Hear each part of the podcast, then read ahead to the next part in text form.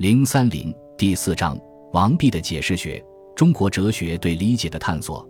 王弼的玄学思想所依据的经典与何晏一样，主要是《周易》和《老子》。何晏做了《论语集解》，王弼也做了《论语释义》。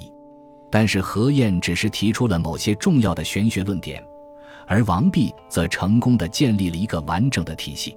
究其原因，是由于何晏在解释经典的方法上存在着缺陷，而王弼在《周易略历》和《老子指略》中则对方法问题进行了深入的研究，突破汉人藩篱，找到了一个按照新的时代需要全面的解释这几部经典的方法。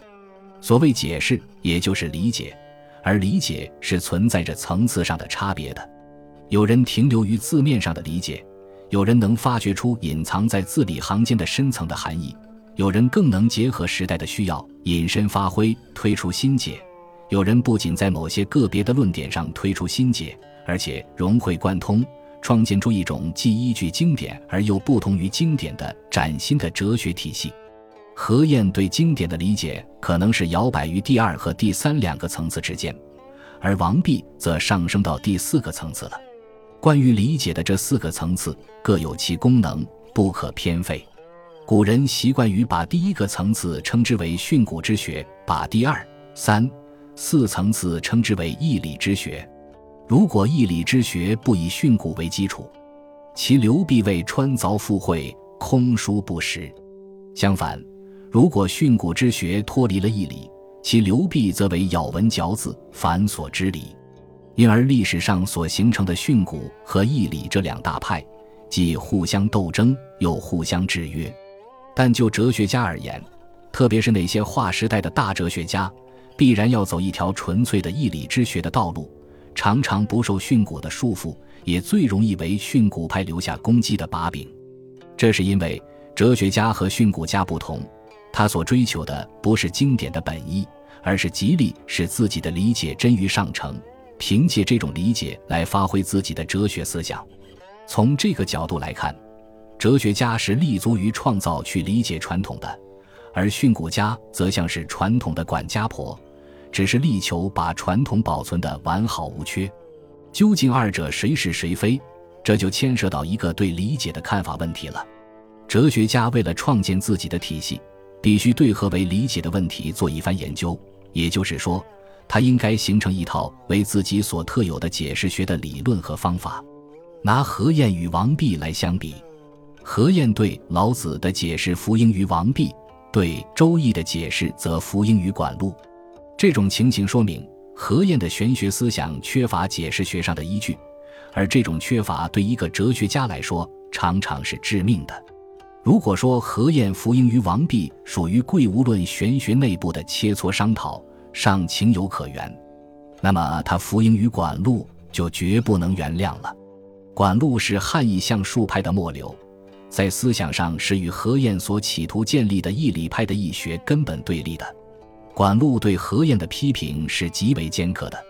他说：“若欲差此老庄而参遥相，爱微辞而兴浮藻，可谓摄侯之巧，非能破秋毫之妙也。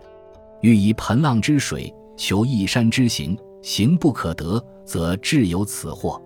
故说老庄则巧而多花，说以生意则美而多伪，花则道服，伪则神虚。《三国志·魏书·管路传》注引《陆别传》。何晏面对着相术派义学的这种严重的挑战，不仅未予有力的还击，反而赞叹不已。此时此际，他的那些经过辛勤探索而本来大大高于管路的义理派的义学思想。顷刻化为乌有了。王弼与何晏不同，他在各种各样的挑战面前，一直是立于不败之地的。何绍的《王弼传》说：“必天才卓出，当其所得，莫能夺也。”王弼所立的大演义曾受到荀荣的非难，荀荣的义学思想也属于相术派，但是王弼不像何晏那样轻易表示屈服，而是不做正面回答，站在更高的层次。讲了一通圣人有情的论点，把自己比作孔子，把荀荣比作颜回，跟他开了一个机智的玩笑。在贵无论玄学创建初期，人们不习惯这种标新立异的哲学思想，进行种种非难，这是必然的。为了使这种哲学思想站稳脚跟，必须找到解释学上的依据，能够证明自己的大破大立不仅符合时代的需要，也是对传统经典最正确的理解。王弼之所以高于何晏，是因为他对理解本身做了充分的研究，而且确实形成了一套带有玄学色彩的解释学的理论和方法。在中国哲学史上，他的《周易略历》和《老子指略》。这两部著作是具有划时代的意义的，可以看作是关于中国哲学从先秦以至两汉对理解的探索的一次全面系统的总结。理解是与人类的思维同步的，当人类把自己的思维成果用文字记载下来以后，对文字的理解就成了思维进一步发展的必要的中介和前提。这种理解目的在于从已知推出未知，它的本质是创造。一方面继承传统，同时又不断地推动传统的革新。从世界史的角度来看，每一个有文化的、富有创造性的民族，必然是对理解的本质进行了长期的探索。唯其如此，它的文化才能形成一道生命洋溢、奔腾向前的洪流。就中国的历史而言，自觉地探索理解的问题，可以追溯到西周初年，《尚书》多是说。维尔之为因先人有策有典，因格下命。多是是周公告诫殷完民的一篇训词。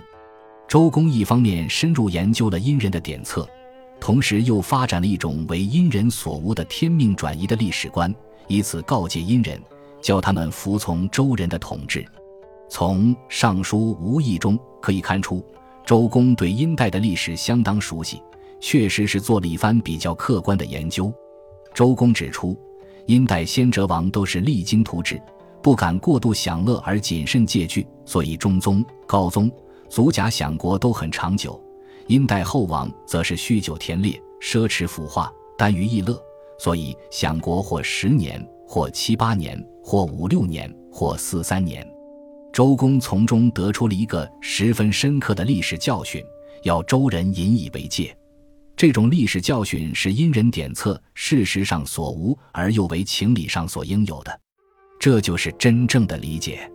周人就是凭借这种理解，创造出一套系统的天命神学，在殷周之际，促使宗教思想发生一次巨大的变革。先秦的诸子百家，他们的思想都有经典上的依据，都有一套适合于自己的解释学的理论和方法，其中以儒家的探索最为充分。孔子自称述而不作，实际上他是利用整理和解释传统文化典籍的形式来发挥他的思想。这些文化典籍包括诗、书、礼、乐、易、春秋等，在《论语》中记载了不少关于这方面的言论。比如子贡曰：“贫而无产，富而无骄，何如？”子曰：“可也。未若贫而乐，富而好礼者也。”子贡曰：“是，如切如磋，如琢如磨，其斯之谓与？”子曰：“次也。始可与言师已矣。告诸往而知来者。”学而子夏问曰：“巧笑倩兮，美目盼兮，素以为炫兮，何谓也？”子曰：“惠氏后素。”曰：“礼后乎？”子曰：“其余者商也。始可与言师已矣。”八义子曰：“男人有言曰：‘人而无恒，不可以作巫医善夫。不恒其德，或成之修。’”子曰：“不战而已矣。”子路不恒其德，或成之修，是《周易》横卦九三爻辞。孔子引用了横卦的这条爻辞，并着重指出，只有不把《周易》用于占卜，才能体会出这个具有普遍性意义的道理。不把《周易》用于占卜，而着重于从义理上引申发挥，是孔子的独一法。由于这个方法被儒家自觉地运用，《周易》这部占卜之书才逐渐地摆脱宗教巫术的性质，被改造成为发挥儒家的义理之书。孔子对子贡和子夏表示赞赏，也是就他们善于从义理上引申发挥而言的。这种引申发挥之意，并非原文的本意。但也不是无中生有，而是确有所据的。唯其如此，所以孔子才能以述而不作的形式，创造出一以贯之的思想体系。孟子的解释学是直接继承孔子的，并且做了进一步的发展。他说：“故说师者，不以文害辞，不以辞害志，以义逆志，是为得之。如以辞而已矣。”云汉之师曰：“周于黎民，民有节矣。信思言也，是周无遗民也。”孟子万章上，尽信书，则不如无书。吾与五成，取二三策而已矣。人人无敌于天下，以致人伐之不仁，而何其写之流楚也？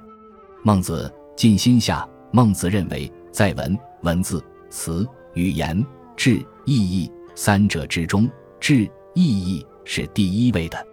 为了把握原文的意义。唯一正确的途径就是以意逆志，意是自己的意思或意图，是属于主观的；志是原文本身的意义，是属于客观的。只有以自己的主观去揣度原文的客观，才能得到真正的理解。因此，这样的理解必然带有很大的选择性。如果原文的客观不符合自己的主观，可以大胆的怀疑。孟子的这种理论为自由的理解和创造性的发挥开辟了广阔的天地，对尔后中国文化思想的发展是起了极大的促进作用的。庄子对理解的探索比孟子有更深一层。他说：“士之所贵道者，书也；书不过与与有贵也。与之所贵者，义也；义有所随，义之所随者，不可以言传也，而是因贵言传书。”是虽贵之，我犹不足贵也。为其贵，非其贵也。故视而可见者，形与色也；听而可闻者，名与声也。悲夫！世人以形色名声为足以得彼之情。夫形色名声果不足以得彼之情，则知者不言，言者不知，而是乞食之哉？桓公读书于堂上，轮扁着轮于堂下，是追凿而上，问桓公曰。敢问公之所读者何言邪？公曰：“圣人之言也。”曰：“圣人在乎？”公曰：“已死矣。”曰：“然则君之所读者，古人之糟粕矣夫。”桓公曰：“寡人读书，伦人安得异乎？有说则可，无说则死。”伦扁曰：“臣也以臣之事观之。卓伦，徐则甘而不顾。”急则苦而不入，不虚不急，得之于手而应于心。口不能言，有硕存焉于其间。臣不能以育臣之子，臣之子亦不能受之于臣。是以行年七十而老拙伦。古之人与其不可传也，死矣。然则君之所读者，古人之糟粕矣夫。庄子天道。本集播放完毕，感谢您的收听。喜欢请订阅加关注，主页有更多精彩内容。